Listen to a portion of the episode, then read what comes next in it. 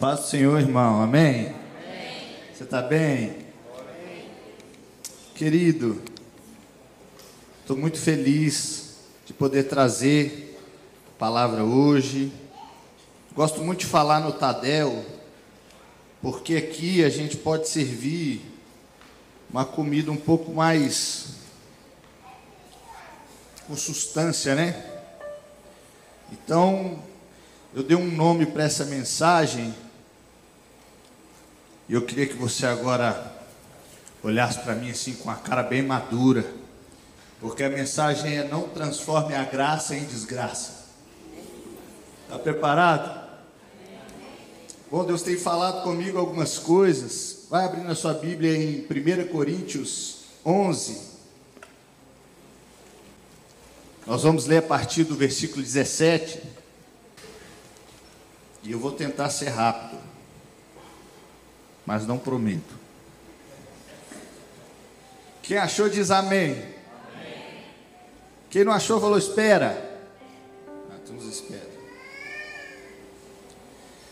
1 Coríntios, Coríntios 11, 17, está escrito assim: Mas nisto que agora prescrevo, não posso elogiá-los, porque vocês se reúnem não para o melhor, e sim para o pior.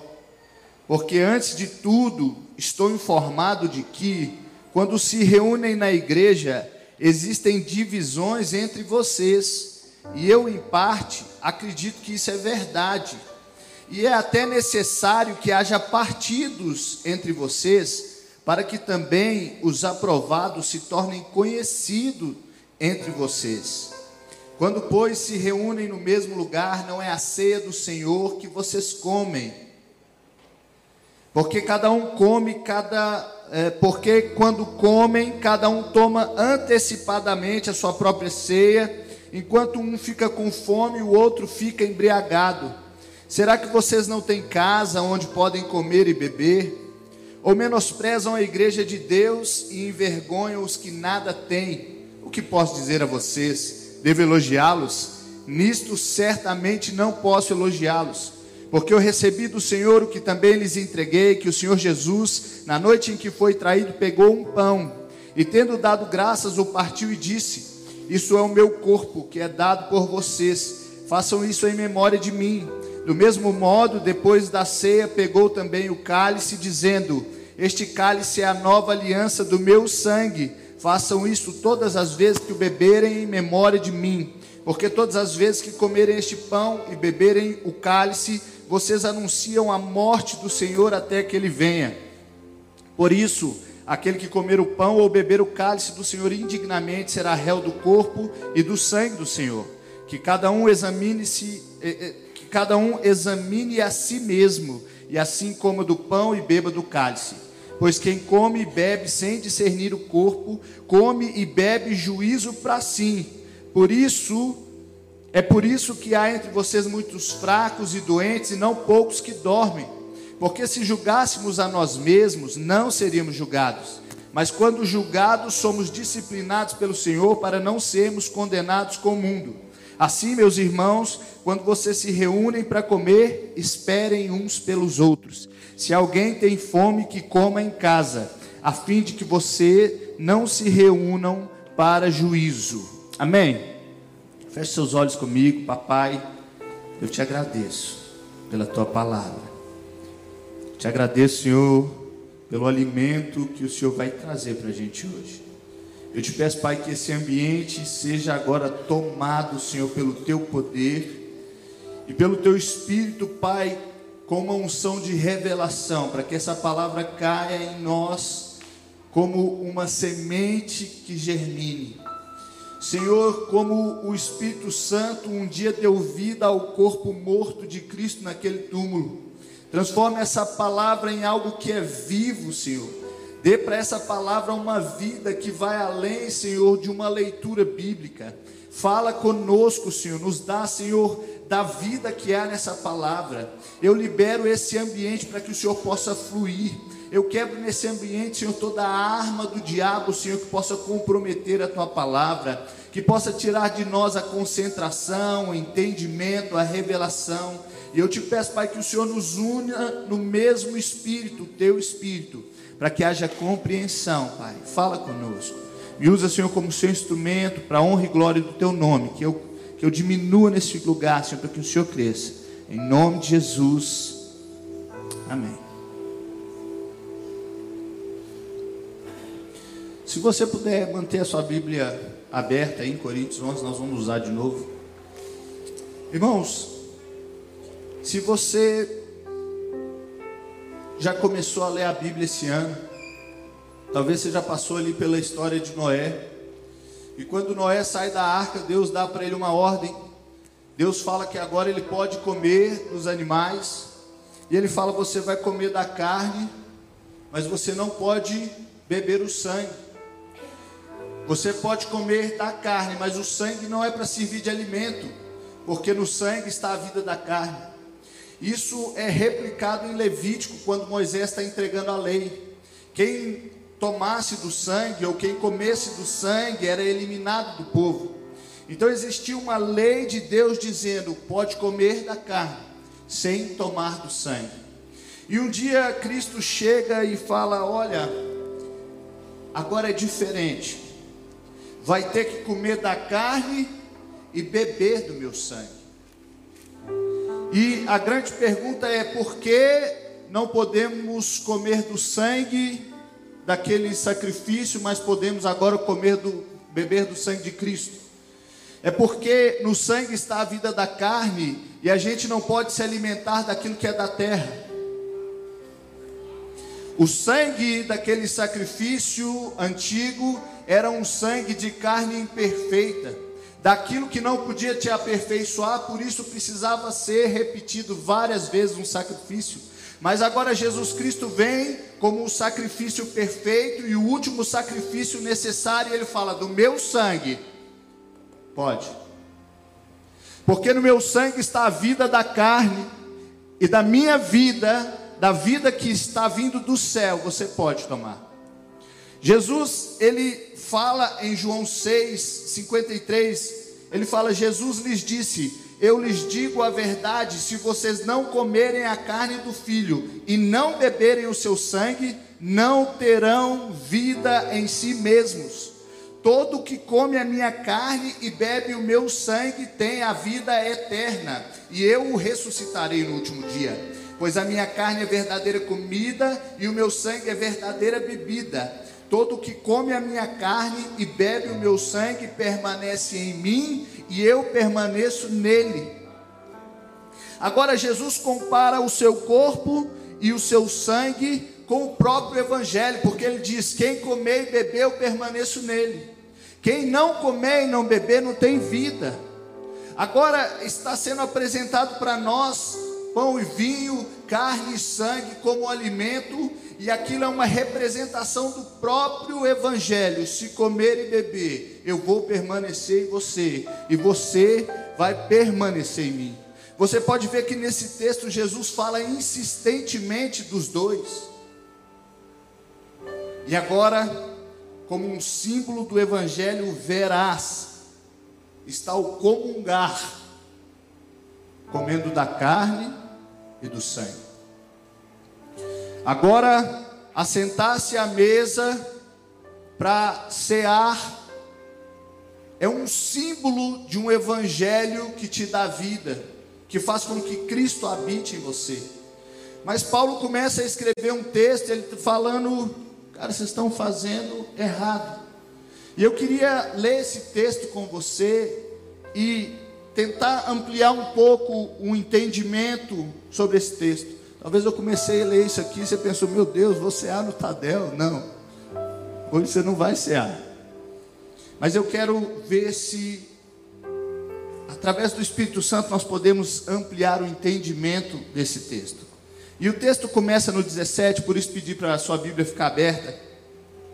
Está escrito: Nisto que agora prescrevo, não posso elogiá-los, porque vocês se reúnem não para melhor, e sim para pior.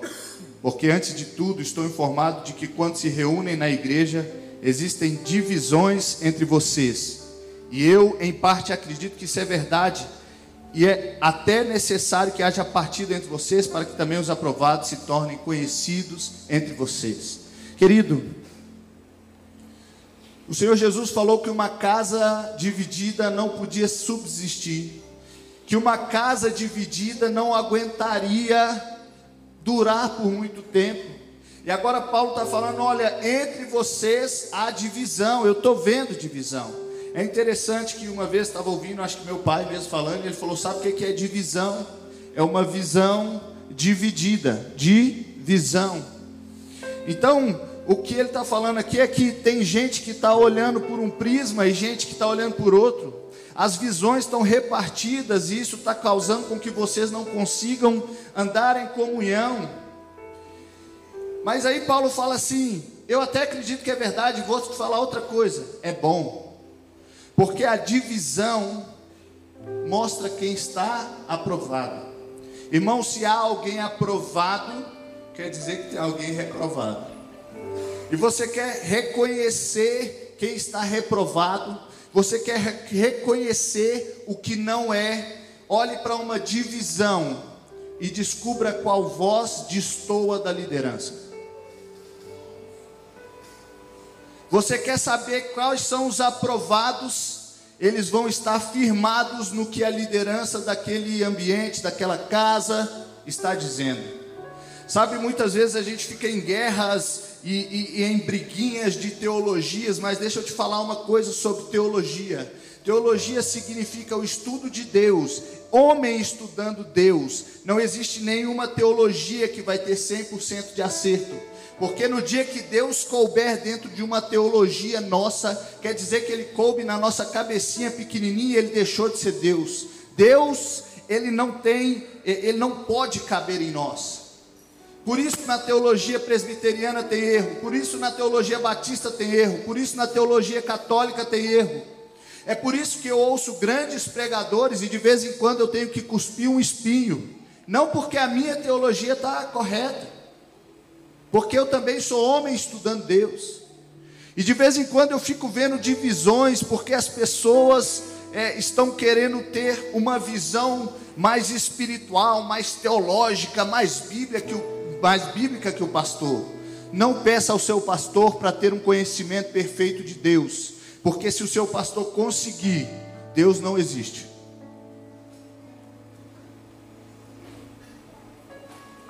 Agora, Sabe qual que é a verdade que precisa ser vivida? Andar em uma mesma visão, para que não haja divisão. Se o seu pastor está te entregando uma visão, se a sua liderança está te entregando uma visão, ande por ela e você será bem sucedido. Porque não é a teologia que vai te fazer crescer, é a obediência. O Senhor Jesus foi aperfeiçoado através da obediência, não por um curso teológico na sinagoga de Jerusalém. Então, de vez em quando tem divisão, e Paulo está falando, é até bom, porque dá para descobrir quem está aprovado, quem tem andado em obediência.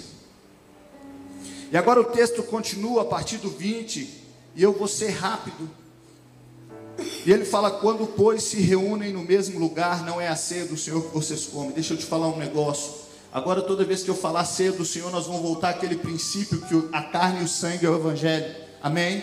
Nós estamos falando de ceia do Senhor, mas nós estamos entendendo como o Evangelho. Então, eu vou mudar aqui. Quando, pois, se reúnem no mesmo lugar, não é o Evangelho que vocês vivem.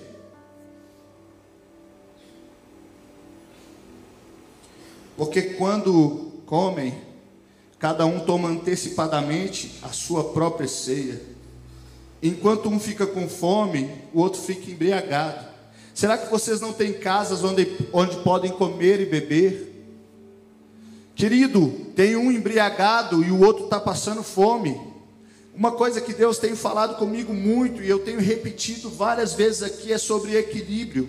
De vez em quando você lê a Bíblia ela parece até antagônica, mas não é porque a Bíblia está é, dizendo algo que vai contra ela mesmo, é porque Deus está te dando uma visão equilibrada daquilo. Agora Ele está falando, vocês estão vivendo um evangelho tão desequilibrado que tem gente que está saciado e até embriagado, mas tem gente que está passando fome à mesa.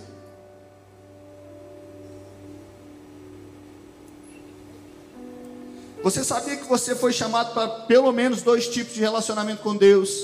Já falei isso um monte de vezes. Um relacionamento em intimidade. Vocês quando orarem, entra no teu quarto, fecha a porta. Fala ao teu pai em secreto, o teu pai que te vê em secreto te recompensará em público. Relacionamento de intimidade. E o outro é o relacionamento com Deus em comunidade. Onde estiverem dois ou mais reunidos em meu nome, eu vou estar ali no meio deles. Agora tem gente querendo trazer coisas do relacionamento de intimidade para a comunidade. Deixa eu te falar, nem tudo que está na sua intimidade serve para a comunidade. O evangelho ele é para ser dividido à mesa, mas tem gente vivendo um evangelho tão desequilibrado que tem gente ficando com fome em volta enquanto ele está bêbado do evangelho dele mesmo. Sabe qual que é o problema? É que o versículo começa: não é a ceia do Senhor, não é o evangelho quando você vive algo em comunidade que está desequilibrado, não é mais o evangelho que você está vivendo. Parece, é pão, é vinho, é carne, é sangue.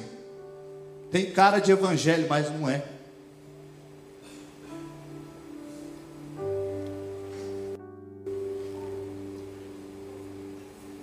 De vez em quando surgem umas, umas panelinhas com seus pensamentozinhos super inteligentes, querendo causar uma divisão, querendo te tirar de uma visão.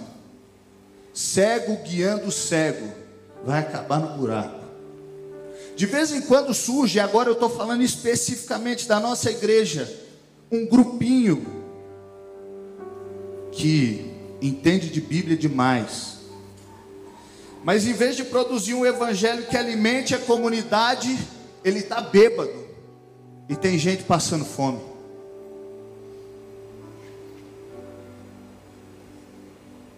Estou falando aqui para líderes. Estou falando para gente madura. Nós não podemos ser esses. Se você se assenta nessa cadeira hoje, se considera um líder nessa casa, se você se considera uma pessoa que é influenciadora, se você considera que Deus te chamou para liderar a si mesmo e outras pessoas, saiba que você vai precisar ter equilíbrio naquilo que você vive e aprender a andar debaixo de uma visão. E deixa eu te falar uma coisa. O que não falta hoje, irmão, é, é igreja para você viver o evangelho que quiser. É o que não falta. Você pode ser o que você quiser, hoje tem igreja para você. Mas debaixo de uma liderança nós precisamos andar alinhados. Não se faz doutrina sobre experiência pessoal. Não saia pregando as suas experiências pessoais, as coisas da sua intimidade para uma igreja. Tenho visto alguns pastores indo ao YouTube e colocando o que fazem na igreja deles. E nada do que fazem tem me escandalizado, porque eu sei que o evangelho, ele é libertador. O que escandaliza é saber que um pastor de uma igreja lá do outro lado do Brasil quer pastorear você.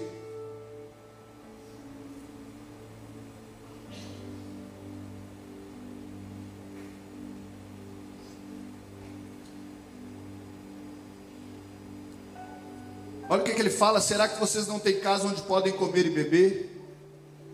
Não precisa parar de comer e beber, não. Vai para casa. Tem coisas que vocês estão fazendo à mesa que vocês deviam estar fazendo em casa, porque pode, lá na sua casa, na sua intimidade. Não traz para a comunidade coisas que Deus te entregou no seu quarto. Nem tudo é para todo mundo. A sua liberdade nunca pode atacar a liberdade do outro. E ele continua: será que vocês não têm casa onde podem comer e beber? Ou menosprezam a igreja de Deus e envergonham os que nada têm? O que posso dizer a vocês? Devo elogiá-los? Nisto certamente não posso elogiá-los. Será que você quer um grande elogio? Porque você fez uma leitura teológica mais acirrada, melhor, e agora você está enfraquecendo quem está ao seu redor por causa da liberdade que você recebeu em Cristo. Você quer um elogio por isso? E agora Paulo vem com a palavra. Ele fala: Porque eu recebi do Senhor o que também lhes entreguei. Que o Senhor Jesus, na noite que foi traído, pegou um pão e, tendo dado graças, o partiu e disse: Esse é o meu corpo que é dado por vocês. Façam isto em memória de. Em memória de. Irmão, Evangelho não é em memória de você. Comer o pão e beber da carne nunca teve a ver com você. O Evangelho nunca foi ao nosso respeito. Ai, eu gosto disso, eu gosto daquilo, eu penso isso, eu penso aquilo. Não, o Evangelho e todo o resto é a respeito dele, é tudo para ele, por ele. E, e enquanto você não conseguir olhar para o Evangelho dizendo é para você, você vai estar vivendo o Evangelho errado. Porque senão você vai estar querendo satisfazer as suas coisas, as suas noções, as suas ideias, os seus prazeres. Do mesmo modo, depois da ceia, pegou também o cálice, dizendo: Este é o cálice, é a nova aliança do meu sangue. Façam isso todas as vezes que beberem em memória de mim. Porque todas as vezes comerem este pão e beberem o cálice, vocês anunciam a morte do Senhor, até que ele venha. Eu ouvi o Rodolfo Abrantes falando que o Evangelho é seu respeito até chegar em você. Chegou em você a respeito do próximo. Um dia uma pessoa chegou para Jesus e falou: Senhor Jesus, Está escrito que eu devo amar o meu próximo como a mim mesmo.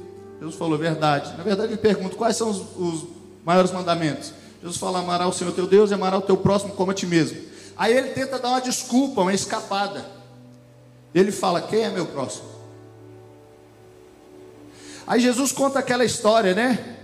Passa, passa o, o sacerdote e deixa o samaritano machucado. Depois passa o levita, deixa o, samar, o a pessoa machucada e passa o samaritano. Aí o samaritano cuida, gasta dinheiro, tira tempo e tal. E aí ele pergunta: olha o que, Jesus pergunta para o moço: quem foi o próximo? Ele falou: o samaritano. Ele falou: vai e faz o mesmo. Você entendeu a pegadinha de Jesus? Ele perguntou: quem é o meu próximo? Quem é o meu próximo? Ele falou: quem foi o próximo? O samaritano. Faz o mesmo. O próximo é você. O próximo é todo mundo que passar por você. O próximo é todo mundo que tiver uma necessidade em você, respondida em você. O Evangelho é a respeito do próximo, querido. Enquanto você estiver vivendo um Evangelho que só alimenta a si mesmo, aos seus egos, às suas coisas, parece a ceia, mas não é. É só pão e vinho, é só carne e sangue mas tem a mesma propriedade do sangue dos animais, não tem vida, vida de carne.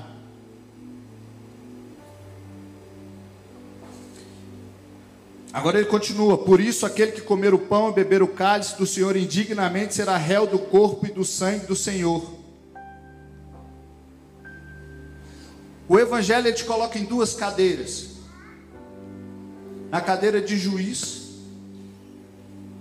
Paulo falou assim: vocês não sabem que a gente vai julgar os anjos?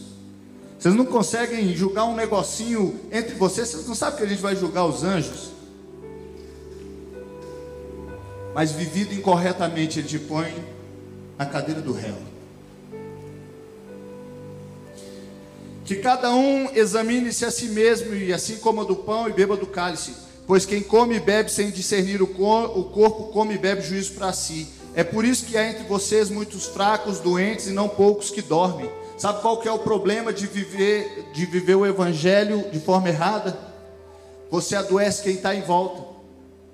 O problema ali não é comer o pão e, e nem beber o sangue. O problema é comer de forma que você não pensa em quem está do lado. Será que eu estou bebendo demais? Será que eu estou comendo demais? Será que vai faltar para ele? Será que o meu comportamento à mesa, o meu comportamento em comunidade ajuda esse irmão que está do meu lado? Aí ele fala: porque se julgássemos a nós mesmos, não seríamos julgados. Na hora que você senta na cadeira de juiz, você não precisa mais sentar na de réu.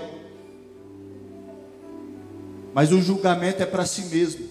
É olhar para dentro e falar: esse evangelho tem de verdade me transformado, esse evangelho é de verdade, eu estou de verdade vivendo algo que toca quem está do meu lado, algo que dá glória a Ele. Ou estou vivendo conversinha fiada no meu grupo?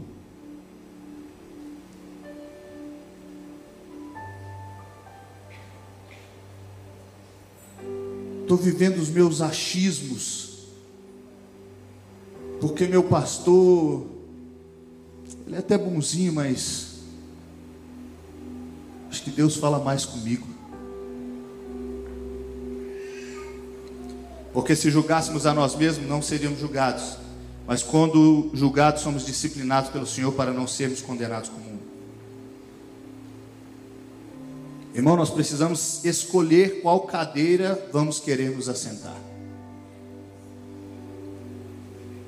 Juízes ou réus. Olhar para si mesmo e fazer autoexame e se julgar, ou ter que se assentar e ser julgado pelo próprio Evangelho. Então Paulo vai terminando, ele fala assim, meus irmãos, quando vocês se reúnem para comer, esperem uns pelos outros. Aprenda a esperar pelo seu irmão. Talvez você já chegou num nível de conhecimento mais alto. Eu não nego isso. Espera pelo outro.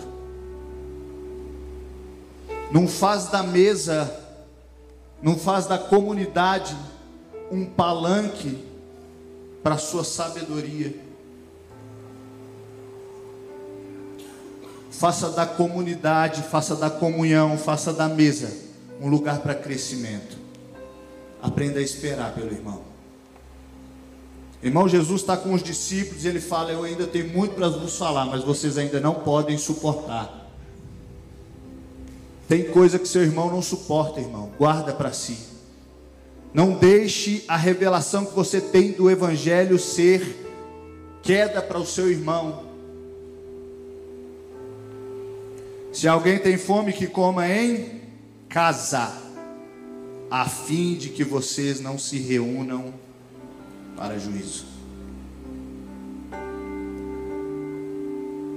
O casal se casa em frente a muitas testemunhas, mas se torna um na intimidade de um quarto. Nem tudo é para a comunidade. Tem coisas que eu posso fazer com minha esposa no quarto. Se eu fizer aqui é escândalo. Irmão, tem coisas que eu sei Deus pode viver lá no quarto. Sua revelação de evangelho com Ele. Não traz para cá, não. Pensa no próximo. Esquece o seu nariz. Esquece o seu umbigo. Esquece a sua teologia. Esquece sua liberdadezinha. Queria chamar o louvor, já estou terminando. Eu quero falar só mais uma coisa. Enquanto o louvor vai subindo. Sabe, Jesus derramou por nós todo o seu sangue. E Jesus compara o seu corpo com a igreja. Interessante que ele fala, Paulo fala, ele tomou um pão e o partiu. É porque naquele momento ele era o corpo, ele era um pão. Mas agora ele parte porque agora somos a reunião do pão. Ele é a cabeça e nós o corpo. Somos um pão repartido. E quando a gente está junto, a gente vai virando um pedaço daquele pão completo. E quando Jesus é, vai lá e derrama todo o seu sangue, sabe por onde saiu? Feridas na carne. Tem gente que está doido para beber do sangue, doido para beber da vida, doido para beber da salvação, doido para ser purificado, mas não quer passar pela carne. Só há sangue debaixo da carne. Quando foram ver que Jesus, se Jesus estava vivo, furaram o seu lado, furaram a sua carne, saiu o restinho de sangue que tinha em água, irmão. Você quer que o sangue te alcance, você quer tomar desse sangue, olha em volta. Está aí o corpo, está debaixo da carne. Você só vai conseguir se alimentar do sangue no dia que aprender a comer da carne.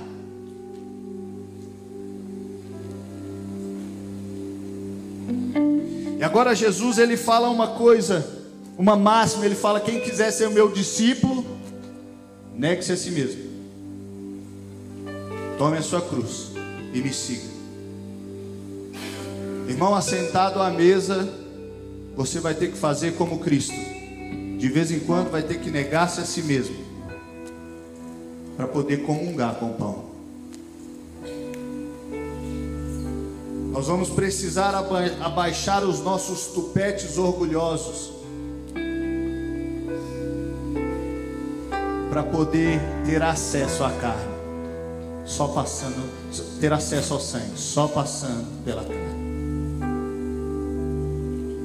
Quando Jesus negou-se a si mesmo e sofreu na carne, ele derramou seu sangue que produzia vida. Como igreja, nós somos o corpo de Cristo. E quando negamos a nós mesmos, produzimos vida. Conhecimento não produz vida. Teologia não produz vida. Saber muita Bíblia não produz vida. O que produz vida é negar-se a si mesmo. Assentado à mesa, olhar em volta e discernir: existe um irmão comendo desse evangelho comigo. Deixa eu ter educação.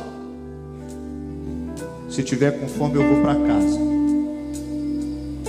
Fica de pé no seu lugar.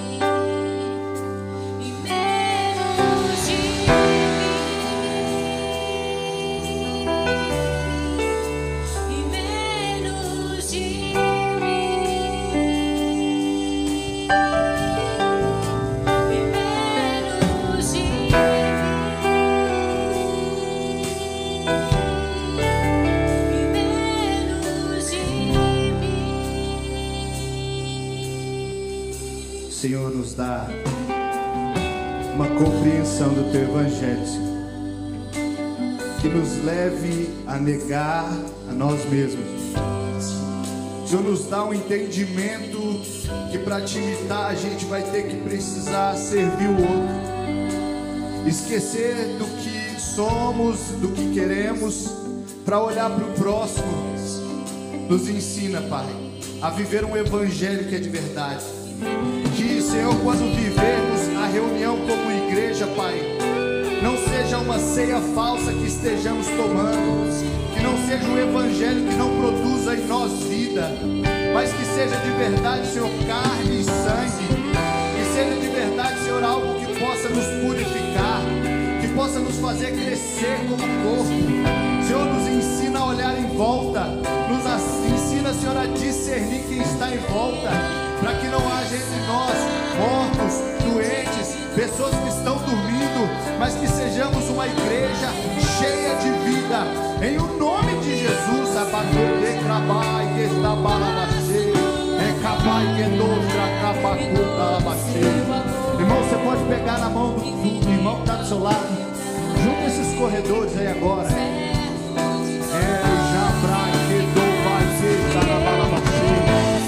Eu sinto o Espírito Santo falando para que seja levantado um clamor por unidade no nosso meio. Agora começa a clamar, você não vai clamar só pelo irmão que está do seu lado, mas pela Igreja Batista da Paz, pelo tempo profético que vem à frente e pela unidade para que o diabo não possa nos dividir, porque é uma casa de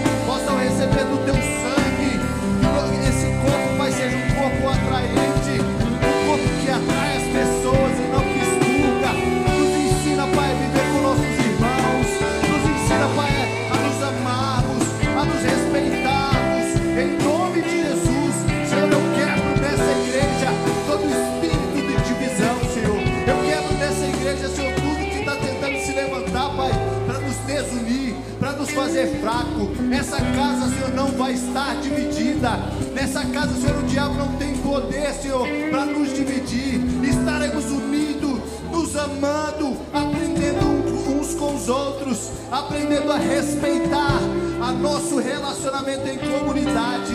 Estaremos cheios, Senhor, de experiências no íntimo, mas saberemos, Senhor, o que trazer, Senhor, para a tua igreja.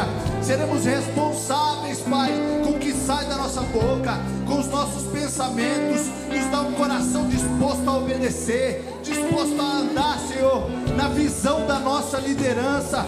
Em o nome de Jesus, nos una no mesmo espírito, no mesmo pensamento, no mesmo caminhar, no mesmo propósito.